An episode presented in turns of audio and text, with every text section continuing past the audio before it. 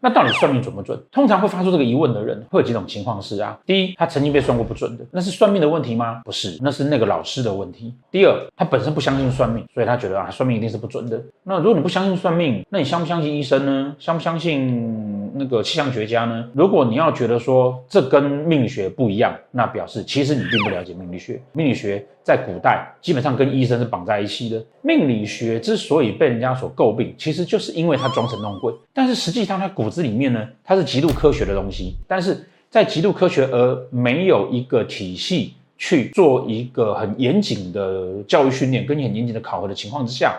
很容易就变成装神弄鬼哦，很容易就因为某些人掌握了一些知识之后呢，他就开始用知识来讹骗你。大家都应该都知道说，说我算命的少，但是呢，我花很多时间在教课的原因，因为越来越多人知道的知识，才可以越来越偏向科学，然后让它越来越有效率的能够为众人所拥有。